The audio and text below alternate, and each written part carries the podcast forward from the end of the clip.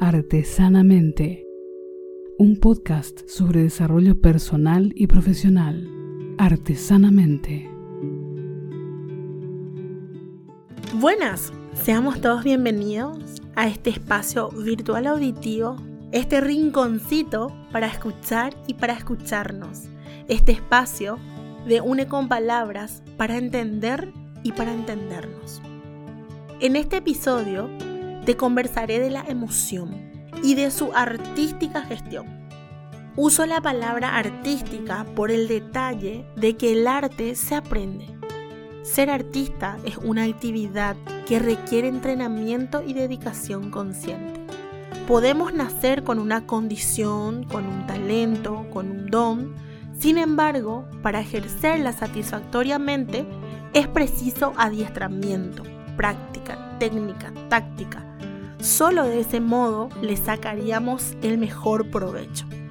Como por ejemplo, aprender a cantar, aprender a bailar, aprender un determinado tipo de deporte, entre otras actividades, como por ejemplo la maternidad y la paternidad. Es artística la gestión que cada ser humano hace desde ese rol, porque cada obra, cada hijo es un aprendizaje distinto es un entrenamiento diferente. Te vas volviendo más artista con cada uno de ellos. Entonces, arranquemos con lo esencial. ¿Qué es la emoción? Para poder gestionar algo, primero tenemos que entenderlo. Solamente cuando lo entendemos podemos aceptarlo. Y en la emoción pasa algo sensacional y particular. Para poder conocer y aprender de las emociones hay que sentirlas. Hagamos un mini ejercicio. Te invito a sentirlas. Sentir las emociones recordando algunas situaciones que son las respuestas a las siguientes preguntas. ¿Qué cosas, qué detalles te causan tristeza? ¿Qué cosas te molestan, te enfada o incluso te enojan con alguien? ¿Cuál es tu miedo más consciente? Ese que cada vez que lo tenés cerca, de una manera o de otra, sentís que te paraliza. ¿Cuál fue tu más reciente frustración? ¿Con qué o con quién te pichaste? ¿Recordás lo que te decía en un, episodio anterior? Que los paraguayos tenemos ese poder de picharnos, no nos frustramos, nos pichamos nosotros. Entonces, ¿recordás cuál fue la reciente última situación que te llevó a frustrarte, a picharte? Te acabo de citar cuatro emociones que yo considero que están mal marketeadas. ¿Por qué te refiero a esto? Por el sencillo y común detalle de lo que más solemos escuchar decir a las personas es lo siguiente. No te sientas nada triste, no te enojes, no sirves que te molestes por algo así. Qué miedosa que sos. ¿Cómo pico vas a tener miedo? Ya sos grande ya. Ya sos viejo para tener miedo a eso. ¿Cómo pico te vas a frustrar? Te vas a pichar pico por eso. Todo esto como si fuera que para frustrarnos, para sentir miedo, para sentirnos tristes, necesitamos un criterio de selección. Todavía tenemos una costumbre poco efectiva en nuestra cotidianidad que tendemos a hacer más relevante e importante la opinión, la apreciación o el comentario del otro, que a lo que nosotros mismos sentimos o pensamos. Por ende, escondemos, minimizamos, incluso chutamos nuestras propias emociones para cualquier sitio. Y así no las gestionamos. Es así como las enquistamos. Sí, así mismo como escuchas las convertimos en un quiste que empiezan a anidar en un rincón de nuestro ser, generalmente en nuestro cuerpo. Nuestro cuerpo es tan sabio y tan guapo que traduce las emociones y los sentimientos en malestares físicos. Hay un detalle que me parece importante que tengamos en cuenta. No hay emociones buenas, no hay emociones malas. Tampoco hay emociones agradables ni desagradables hay emoción. Todas y cada una de ellas son necesarias y útiles. Por eso considero que hay una estrategia de marketing que es un tanto desacertada al respecto de las emociones y de sus usos. Muchas veces por desconocimiento nos hicieron creer que solamente son válidas las emociones buenas, lindas y agradables. Las demás no las podemos ni siquiera verbalizar, no las podemos sentir. Es como que las personas ponen demasiado empeño y a veces demasiada energía para evitar que las sintamos. Permitámonos entender el concepto de la emoción y luego te quiero plantear algunos detalles al respecto. Emoción es una respuesta afectiva que siempre va a incluir reacciones psicofisiológicas y que experimentamos ante sucesos generalmente externos, es decir, algo pasa afuera que denota adentro. En sí, la emoción es un estado que se activa bruscamente, es intensa y de corta duración.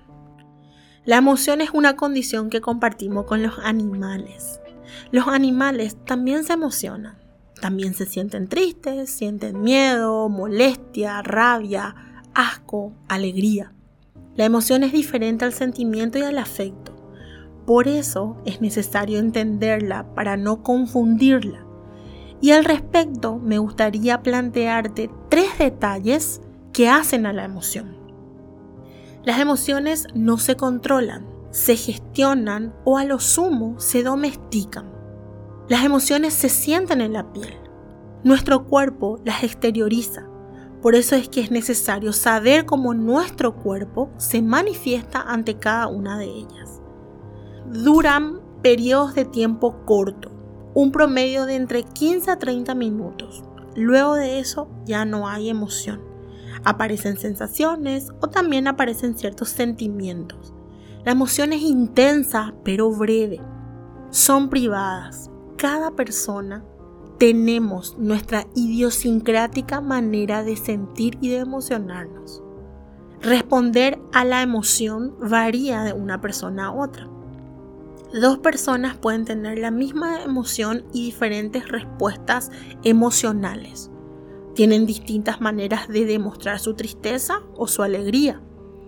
Las emociones son privadas. Compartirlas es siempre una elección personal. Es posible que las personas que están alrededor nuestro adviertan ciertas emociones en nosotras, deduzcan detalles de la misma.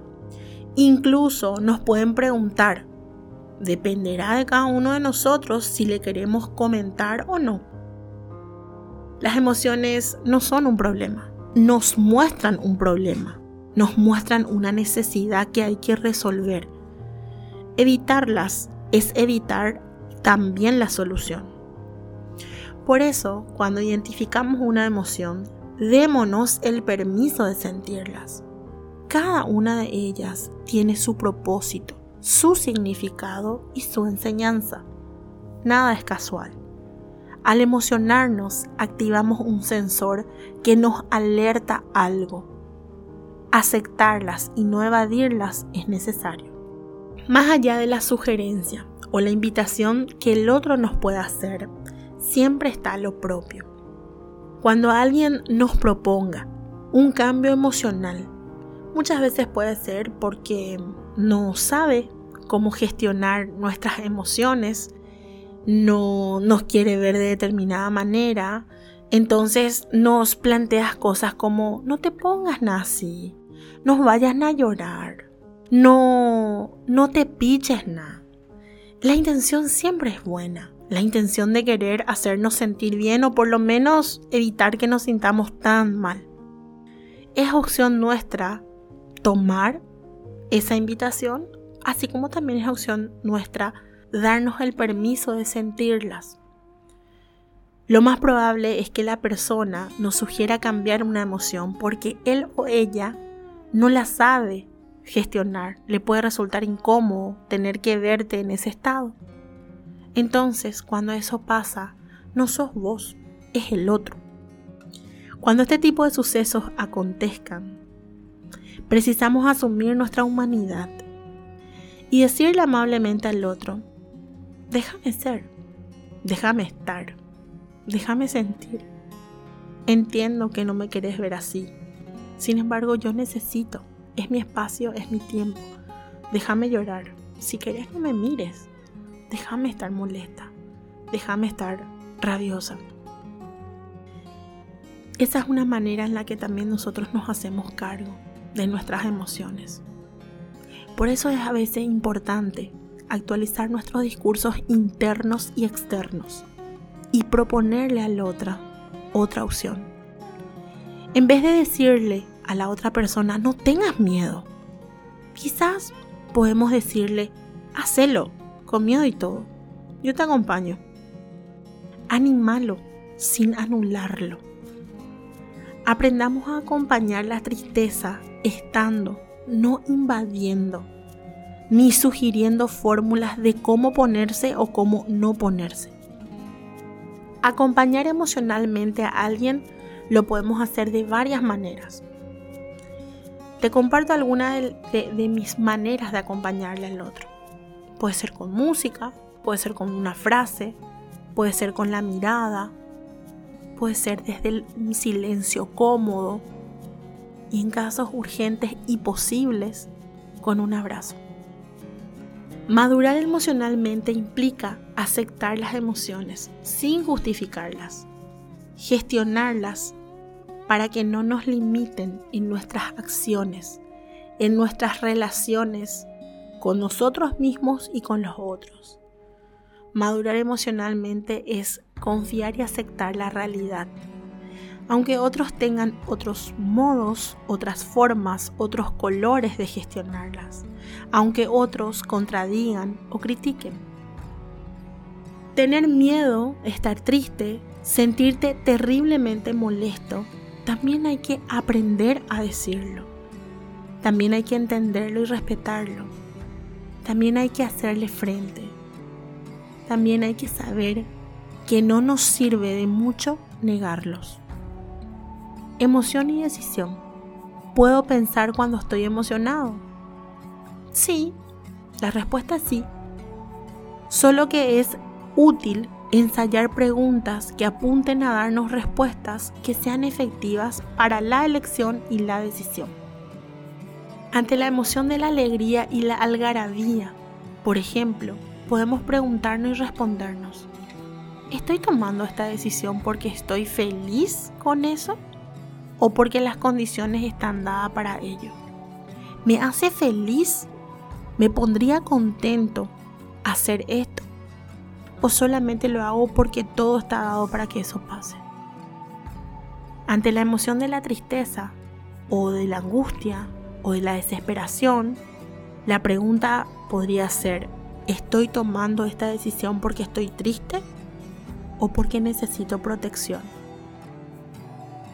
te planteo dos opciones ante dos emociones que son las que más comúnmente pululan cerca nuestro o nuestro universo mental cuando tenemos que tomar una, una decisión en, nuestro, en nuestra vida personal, en nuestra relación de pareja, con nuestras relaciones de amistad, con nuestras relaciones familiares, cuando a veces nos toca tomar decisiones en el plano laboral, si vamos a seguir dentro del equipo, no vamos a seguir, si queremos hacer un cambio de rubro, de responsabilidad, si queremos seguir estando en una relación de dependencia o si queremos emprender.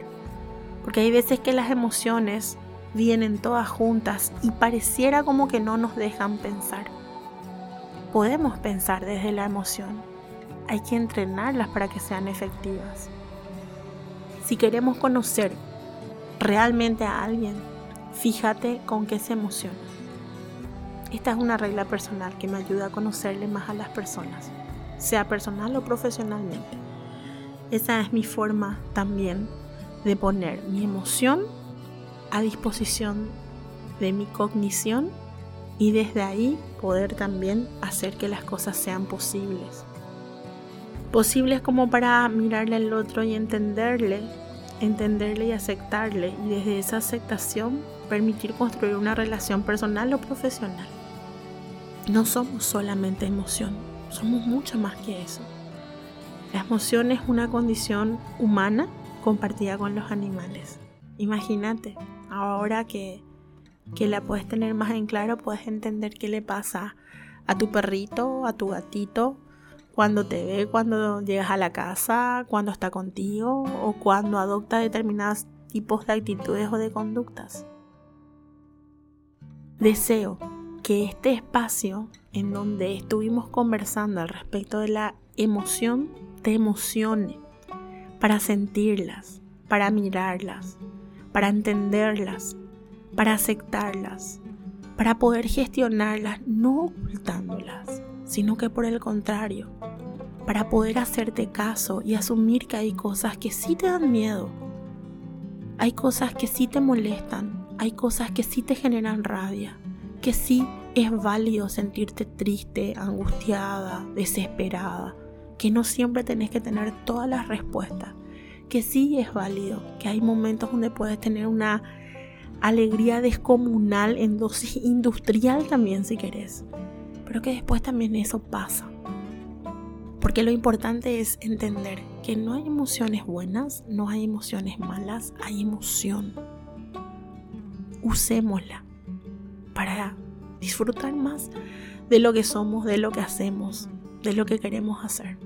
Creo que le haríamos muy bien a la vida asumir nuestras emociones, haciendo las cosas que nos gusta y siendo lo que queremos ser. Bien, como es ya una tradición dentro de nuestro conversatorio, de nuestro espacio virtual auditivo, te quiero adelantar un poco de lo que sería nuestro próximo episodio. En nuestro próximo episodio hablaremos de lo que yo denomino la trilogía A. Aceptación, autoconfianza y autoestima. Las tres A poderosas le pondremos palabra a estos recursos internos que nos hacen y nos deshacen conforme lo conozcamos y lo sepamos utilizar. Nos estamos escuchando. Chaucito. Artesanamente, creando juntos un espacio mejor para nuestro ser. Artesanamente con Luján Moreno.